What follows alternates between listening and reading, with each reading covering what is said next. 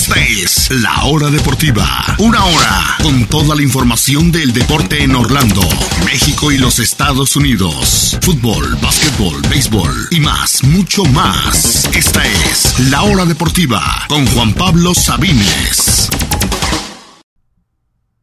Bienvenidos, bienvenidos son todos a la hora deportiva en este lunes 27 de febrero. Yo soy Juan Pablo Sabines. Gracias por sintonizarnos en este inicio de semana. Tenemos muchos temas que tratar. Hablaremos, por supuesto, de toda la jornada 9 del fútbol mexicano. Ganaron las Chivas, ganaron los Pumas, ganó el Cruz Azul y el América iba ganando y le empataron. Escucharemos a Altan Ortiz, escucharemos a Paunovic y hablaremos de todos y cada uno de los partidos de esta jornada 9 que termina hoy por la noche. Hablaremos también de fútbol europeo, del triunfo del Paris Saint Germain, hablaremos de la Liga Española y del derby Real Madrid Atlético de Madrid, de lo que sucedió en Inglaterra tanto en la liga como en la final de la Copa Carabao, todo lo más relevante del fútbol europeo, las conclusiones que nos dejó el fin de semana y por supuesto hace unos minutos fue la ceremonia en París del premio FIFA The Best. ¿Quién fue el mejor jugador según la FIFA en este año? Y todo lo que sucedió en esta ceremonia lo hablaremos también aquí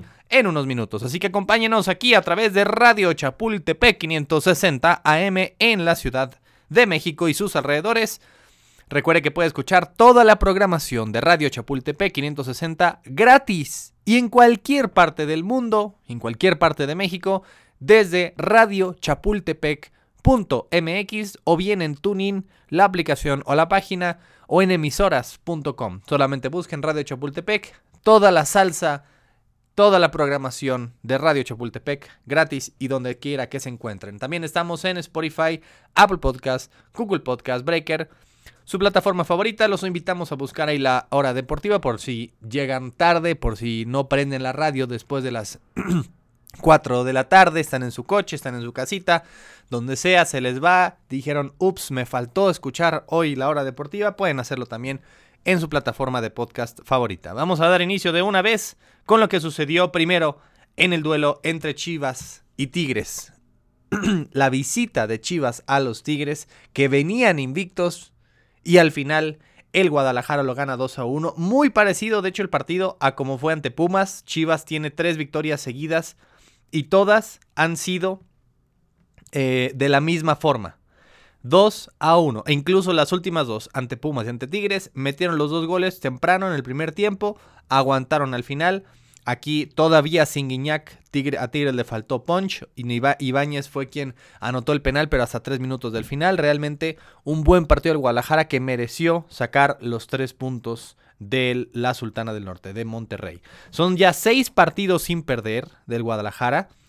Son tres juegos seguidos con al menos dos goles, justo después de que aquí habíamos dicho que tenían problemas ofensivos, pues las Chivas se han encargado de pues de decir que estamos equivocados porque un gol de Gilberto Sepúlveda de vestidor más un golazo de Ronaldo Cisneros, es decir, de jugadores que no son necesariamente los delanteros del equipo.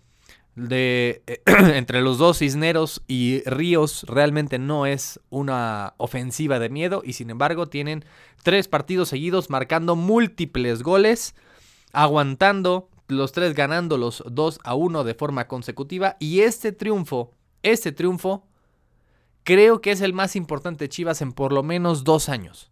No sé, me dirán los fans del Guadalajara, yo sé que es apenas liga, no es eh, todavía liguilla, pero me parece que es un triunfo importantísimo porque significa le podemos ganar a cualquiera en cualquier cancha. Ya le ganaron al inicio del torneo al Monterrey en Monterrey.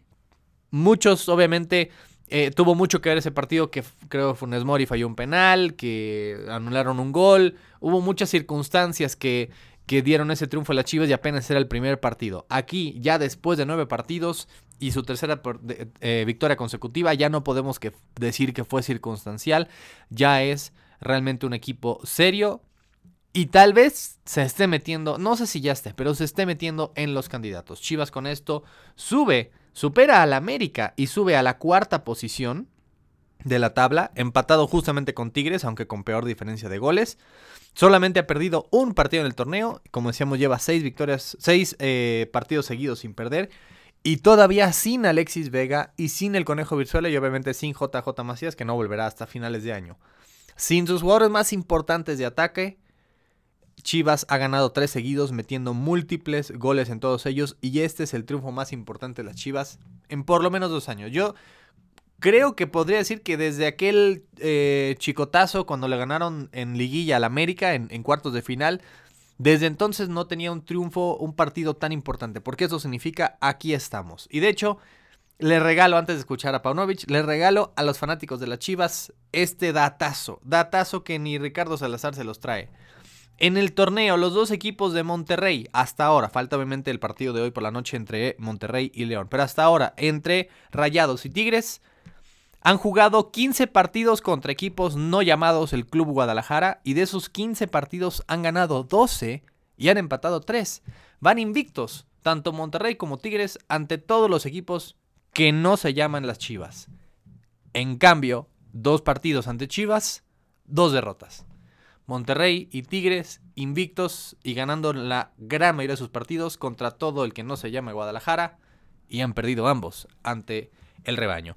Ahora sí, escuchemos las palabras de Paunovic, obviamente orgulloso, le preguntan qué es lo que ha salido bien y escuchemos qué es lo que dice Belkio Paunovic en un español ya como si no fuera serbio realmente, muy muy natural, tras el triunfo del Guadalajara en el volcán el sábado por la noche. Escuchemos a Paunovic. En primer lugar, creo que el trabajo de equipo, nosotros siempre detrás de todos los resultados que hemos obtenido, eh, han sido gracias a un gran compromiso y trabajo del grupo, de toda la gente que está involucrada, no solamente los jugadores, sino la gente que trabaja alrededor y eh, todo el, el, el, cuerpo técnico que, que está eh, apoyando al equipo. ¿no? Pero desde luego que al final los que aplican el trabajo son los jugadores y mérito total por todo lo que han hecho y estamos todos muy eh, contentos, pero no satisfechos. Vamos a seguir exigiendo. Creo que esto tiene que ser nuestro ADN también, tiene que seguir el equipo con hambre, tal como estuvo hoy. Y las, las claves, aparte de, de, de, de, todo este gran ambiente que hemos creado, una gran identidad que estamos, si, si, seguimos enriqueciéndola y, y recuperando el, el, espíritu de este gran equipo que siempre ha sido históricamente. Eh, por otro lado, también eh, creo que hay Hoy el equipo supo muy bien golpear primero, golpear fuerte y no solamente una vez, sino dos veces. Para nosotros la clave es marcar dos goles. Evidentemente tenemos que, eh, los momentos cuando el rival eh, vuelve y reacciona, eh, en la primera parte o hasta, los, hasta el penalti, ¿no? prácticamente lo hemos manejado y gestionado muy bien. Lamentablemente el penalti eh, nos, nos, pone en una situación eh, difícil de nuevo el equipo saca el espíritu y saca la, la, los escudos, ¿no? como decimos, y es capaz de defender el resultado y los tres puntos muy importantes contra un fantástico rival y en un ambiente muy, muy difícil. El equipo ha, ha, ha mostrado un gran carácter. Ahí estuvieron las palabras de Belkio Paunovic tras el triunfo del Guadalajara que se coloca en la cuarta posición. ¿Y a quién desplazó? Precisamente al América que cae hasta la quinta posición que la buena para las Águilas es que siguen invictos y que de hecho ya son el único invicto en México tras la derrota de los Tigres. Nadie ha... Eh, todos los otros equipos ya perdieron al menos un partido, salvo las Águilas. La mala para la América es que van en quinto lugar y que otra vez tienen más empates que victorias. Y la peor noticia para la América es que los flanes de la temporada se acabaron ya quedaron atrás. Y es justamente lo que he criticado a la América en estas últimas dos, tres semanas. Que, ok, han ganado a Tijuana, a Mazatlán, al Puebla. No, no, no, ni siquiera al Puebla, perdón. A, eh, al Necaxa. Pero con los equipos más fuertes no han podido. No han perdido tampoco, pero no han podido. Y esos equipos más fuertes, entre comillas, solo fueron Toluca y después Santos. Ambos de, eh, de visitantes, si no recuerdo mal. Ahora el calendario para la América se pone serio, se pone rudo. Antes de hablar del partido del Atlas, ¿qué es lo que sigue para la América? Sigue Pachuca este sábado. Después visitan a Tigres. Después viene el Clásico Nacional en Guadalajara. Viene fecha FIFA y ojo, las Chivas vienen bastante bien. Viene fecha FIFA, después reciben a León, eh, digamos una prueba no tan accesible. Reciben a Monterrey visitan, entre comillas, al Cruz Azul reciben a Pumas y cierran el torneo ante un Juárez que pues está peleando más o menos. Digamos, de aquí hasta el final del torneo no va a haber ningún partido para América que sea un flan accesible, fácil, no lo va a haber. Tal vez, tal vez Juárez y eso será hasta la última fecha. Ahora sí vamos a ver de qué está hecho en América. Ojo, nunca ningún equipo ha terminado invicto. Ya van nueve partidos y el América, o sea, es decir, la mitad del campeonato y el América sigue invicto. Podrá mantenerlo en la parte más complicada del campeonato ante precisamente tres de los clubes que están arriba de ellos. Monterrey, Tigres Chivas, los clásicos ante Cruz Azul, ante Pumas, el campeón Pachuca este fin de semana, el León. Eso es lo, complicado del campeonato. Ahora sí, hablemos del partido, fue, que fue muy entretenido, fue yo creo el mejor de la jornada, eh, aunque no fue el que tuvo más goles, pero sí fue el más entretenido de todos. Parece que iba a ser triunfo del América facilísimo.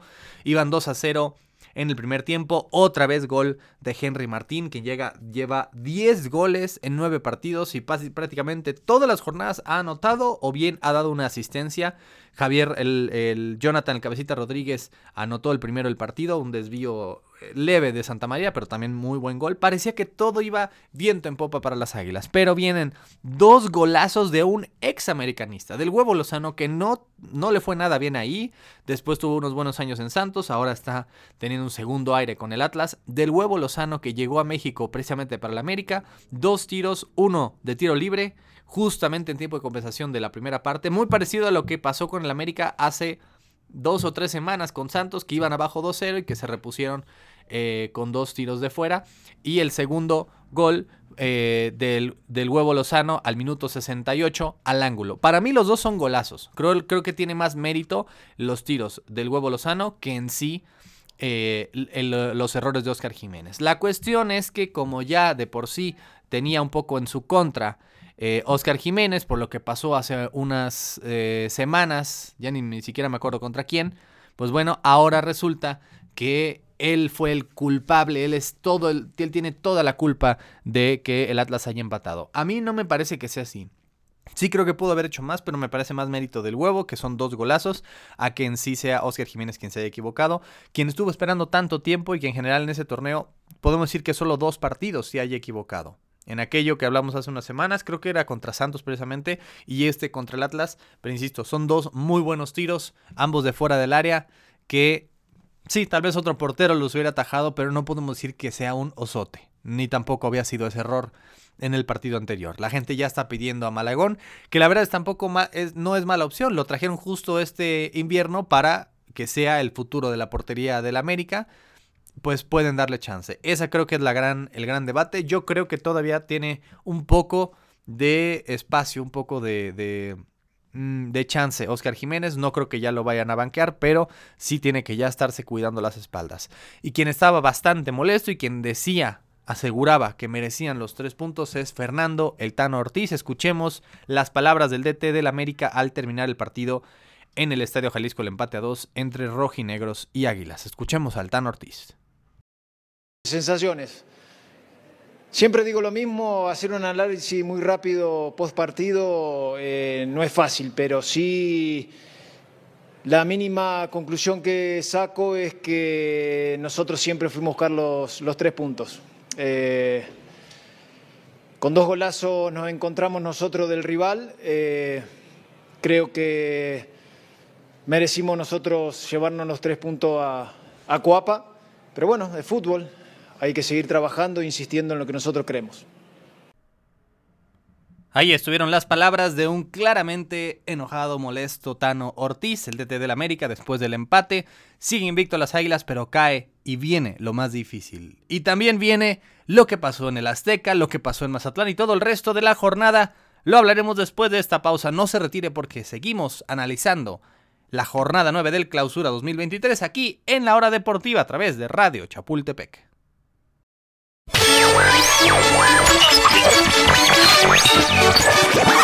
El deporte en la República Mexicana. La hora deportiva con Juan Pablo Sabines.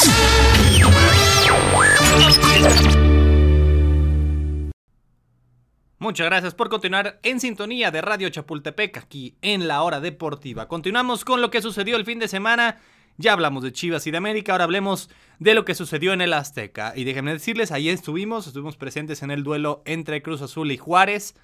Una buena entrada, eh, mucho mejor de lo que habíamos visto en todo el torneo en los partidos de local de Cruz Azul.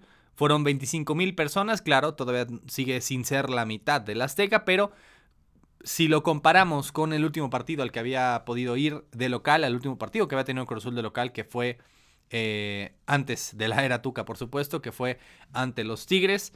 En ese partido fueron 18 mil personas, pero la diferencia es que de las 18 mil hubo, no sé, una de cada cinco aproximadamente era de los Tigres. Es decir, ¿cuántos aficionados de Cruz Azul realmente hubo ese día? Aproximadamente unos 14 mil, digamos, a ojo de buen cubero. Ahora, de los 25 mil, el 99.99% eran de Cruz Azul. Hubo literalmente que yo viera en persona tres con la playera de Juárez, nada más. El resto eran eh, de azul y claramente hay una conexión eh, de la afición con el equipo, una reconexión o por lo menos está, eso es lo que se está intentando. Así es Cruz Azul más o menos, sí son muchos equipos en México. Eh, les va mal a los equipos, la gente no llega, les empieza a ir bien, algo les ilusiona, un nuevo técnico, un nuevo jugador, ganan un par de partidos y ya, empieza a regresar la gente. No es realmente eh, una ciencia muy difícil de descifrar. Si el equipo va bien, la gente responde. Si el equipo va mal, la gente abandona. No debería ser así, pero al fin y al cabo es como muy claro el mensaje de la afición al equipo y también pues la propia, las propias directivas tendrían que saberlo, que para que la gente vaya a los estadios, pues debería realmente eh, el equipo ir bien. Eh, ¿Por qué? ¿Quién es el equipo que ha tenido las mejores entradas? No solo en porcentaje, porque no tiene el estadio más grande.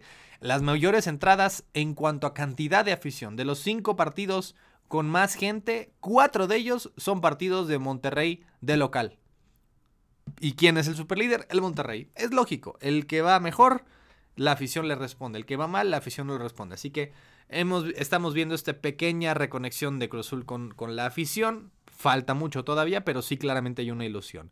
Y bueno, hablando precisamente de lo que pasó, lo que pudimos ver que tal vez en, en la transmisión de televisión no se, no se vio, pero sí se vio en el estadio, es que en el primer tiempo el DT, y de hecho en la plantilla oficial, el DT era Joaquín Moreno, no el Tuca Ferretti todavía. A pesar de que fue presentado el jueves, que incluso dirigió un entrenamiento el viernes, el primer tiempo se lo pasó en la tribuna, en un palco, junto al Conejo Pérez, el nuevo, eh, entre comillas, director deportivo de la máquina.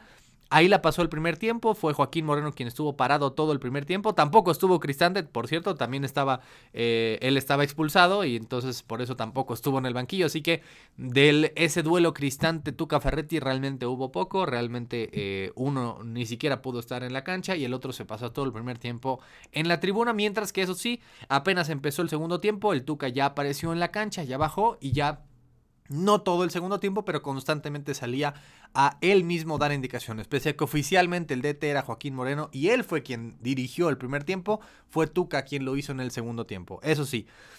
Eh, hablemos del partido ahora sí. Gana Cruz Azul 1-0 con un gol bastante fortuito de Uriel Antuna. Lotti había tenido un fallo horrible.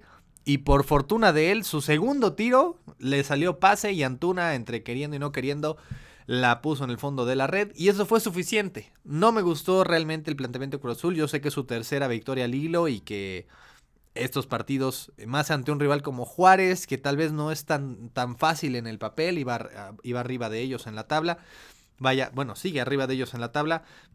más que nada, eh, me importa mucho en ese tipo de partidos las formas. Y yo no me gustó para nada la forma en que Cruz Azul saca los tres puntos. El gol cae al minuto 14 y el resto del partido Cruz Azul se pone a darle la iniciativa totalmente a Juárez. La cosa es que Juárez no supo qué hacer con ella. Fue un poco, me recordó un poco, con, guardando las distancias, a España eh, y no España 2010, sino España 2018, 2022, que daba mil pases horizontales y no llegaba nunca a la portería. Eso fue Juárez. Se la pasó pasando, pasando, pasando, sin idea, sin la menor idea de cómo hacerle daño a la portería de Corona. Por ahí uno que otro centro, por ahí uno que otro tiro de fuera. Pero nada, poco y nada. Juárez no supo qué hacer con la pelota, que se la regaló Cruz Azul, y Cruz Azul tampoco quiso saber nada de la pelota. Intentó alguno que otro contragolpe, pero realmente nada cercano. fuera de un par de, de, errores de Augusto Lotti, además del error que fue en el gol, tuvo otro error antes, un tiro, había hecho muy bien la jugada y lo tira horrible, y en el segundo, y, y poquito después del, del, gol viene un tiro de esquina, queda solito contra Talavera, y en vez de tirar la portería se la estrella totalmente en el pecho, eh, cuando estaba literal a medio metro de la portería, vaya, eh, un osote total de Lotti que se cansó y se cansó de fallar y Cruz Azul, insisto, dio la iniciativa. Pensamos que en el segundo tiempo, con la bajada del Tuca, con los cambios iba a ser algo distinto, pero no, fue totalmente lo mismo. Cruz Azul aguantando, aguantando, dando la iniciativa. Uno que otro contragolpe, sobre todo ya cuando entró Carneiro fue cuando fue más peligroso. Eh, Cruz Azul claramente es el mejor delantero que tienen actualmente pero realmente poco y nada. Fue hasta justo después del 80 que ya Juárez empieza a tener peligro, tiene ahí un par, un cabezazo, pero eh, pues al fin y al cabo no supieron qué hacer con mucho, eh, mucho con él. Obviamente Cruzul no puede jugarle así a otro rival. Si te vas arriba 1 a 0 ante un rival como el América o como las Chivas en este momento o como los Regios, no vas a salir vivo. Digo, Cruzul ya jugó contra los dos Regios, pero Todavía eh, le queda mucho campeonato por delante, tiene mucho camino que recorrer porque sí ya subió de la 17 a, las, a la 11 en dos semanas, pero le falta todavía bastante para asegurar un puesto en repechaje. Un puesto entre los primeros cuatro también se ve bastante lejano, así que no puede en absoluto dormirse en sus laureles ni permitir partidos así. Realmente, pese al triunfo y pese a que fue muy ordenado, Así es, el tu camión, metieron el tu camión atrás ante un rival como Juárez, no importó. No importó que fueron 75 minutos así, que fue aburridísimo el partido por, por momentos, no importó. Al fin y al cabo, esos son tres puntos que bien, bien le hacían falta. Al final Cruz Azul cierra una semana perfecta con tres partidos y tres victorias. Sube ya a la posición había subido a la posición 10, después a la 11 gracias al triunfo de Santos. Y lo que sigue para Cruz Azul el viernes es Mazatlán, que es el último lugar. Así que en teoría ya con una semana entera de trabajo del Tuca, ya él con el partido entero en el banquillo, eh, debería ser otra victoria más. En, el, en teoría, por supuesto, que es eh, complicado. Y de ahí ya también, al igual que el América más o menos, se le complica el calendario de Cruz Azul. Viene Pumas, después San Luis, después Querétaro, ese partido pendiente. Y en abril es cuando viene lo más difícil. Pachuca en visita, León de visita, el América, eh, después el Guadalajara también de visita y en la última fecha Santos, otro de los eh, posibles candidatos. Así que tiene que sacar estos resultados Cruz Azul. Los está haciendo poco a poco, pero claramente, y ya el último comentario al respecto, es que la plantilla se ve, se nota que es bastante eh, débil que tienen que depender demasiado de Rotondi, que jugó como lateral y fue el mejor defensa del equipo y cuando atacaba era el mejor atacante del equipo. Nachito Rivero jugó bien, pero ahora resulta que se quiere ir, que está descontento. Después de bajarse el sueldo hace un par de años para quedarse, ahora resulta que, eh, que está descontento y se quiere ir. Mismo caso de Carneiro, que es su único delantero decente, porque ni con Morales, ni Estrada, ni Lotti, mucho menos se hace uno. Carneiro es el que más peligro dio y sobre todo que que te genera más que solamente chances de gol, te genera eh, eh, más posesión, pase atrás, velocidad. Realmente eh, realmente esos dos jugadores, Nachito y Carneiro, que son de lo poco rescatable, ahora resulta que están descontentos y se quieren ir. Sí tiene que ser una planeación muy amplia en el verano para mejorar esa plantilla que hoy por hoy no está para campeón. Bueno, hablemos del otro grande Pumas. Pumas que jugó el viernes por la noche en Mazatlán, que tuvo que venir de atrás con todo y la apuesta que había hecho don Ricardo Salinas con sus jugadores, diciéndoles que si ganaban les iba a dar eh, un 300 mil pesos, me parece, a cada uno. Pues ni así, ni así. Y ahora le van a tener que comprar un carrito de golf de quién sabe cuánto. Pues el Mazatlán se vio adelante en el marcador, pero Pumas me parece que fue mucho mejor en el partido, llegó más, tuvo más eh, eh, situaciones de gol y, e insisto, así como lo vimos en la derrota ante los Tigres hace unas semanas, ahora me gustó mucho la, el planteamiento de Pumas, de no dejarse caer, de estar abajo en el marcador, pero vinieron atrás, fueron mejores, la buscaron y la consiguieron. Un golazo del Toto Salvio, otro muy buen gol de Dineno, y me parece mereció el triunfo porque Pumas llevaba tres derrotas consecutivas que me parece que eran injustas. No me parece que era para tanto. Eh, y, sobre todo con el planteamiento que habían hecho. Ante Chivas merecían más. Y aquí ante Mazatlán sacan un triunfo también bastante sufrido. Porque en minuto 95 viene ese gol anulado del equipo de Morado. Pero al fin y al cabo me parece justo triunfo de Pumas. Eran era demasiado esas tres derrotas consecutivas, no me parece que fuera para tanto y me, me, gusta porque al fin y al cabo no esperamos mucho de este, de este proyecto Rafa Puente Jr. y me parece que sí ha sido más, no mucho más, pero poco más de lo que pensábamos hasta el momento. Pero bueno, sigamos con el resto de la jornada porque ya nos eh, excedimos un poquito eh, en puro fútbol mexicano. Hablemos ahora del sublíder. Y así, sin que nadie lo viera, con una semana perfecta, con una semana goleadora, y el sublíder del fútbol mexicano se llama el Club Deportivo Toluca. El Toluca es el sublíder tras una semana perfecta. Solo dos equipos jugaron tres partidos entre el fin de semana pasado y este y ganaron los tres. Cruz Azul y los Choriceros, que además de por supuesto golear 5-0 sin piedad al Santos entre semana, ayer en la bombonera vencieron 2 0 al San Luis, un partido que se quedó corto. Ese 2 0 pudo, pudieron haber sido 5. Eh, un Toluca que eh, anotó sus primeros dos goles a los primeros 30 minutos y de ahí, digamos, quitó el pie del acelerador, pero siguió atacando, siguió eh, con opciones de gol y, e insisto, pudieron haber sido más. Hubo un, eh, tiro al travesaño que pudo haber sido el 3 a 0. Realmente tuvo pocas posibilidades el San Luis de, darle la vuelta o, siquiera de, de, meter el de la honra. Toluca lo ganó sin sudar mucho. Es un equipo goleador, ganador, que lleva cuatro victorias consecutivas, empezando precisamente aquella ante Cruz Azul el mismo día del Super Bowl. Cuatro victorias consecutivas, son sublíderes por encima, por diferencia de goles encima de Tigres y de Chivas.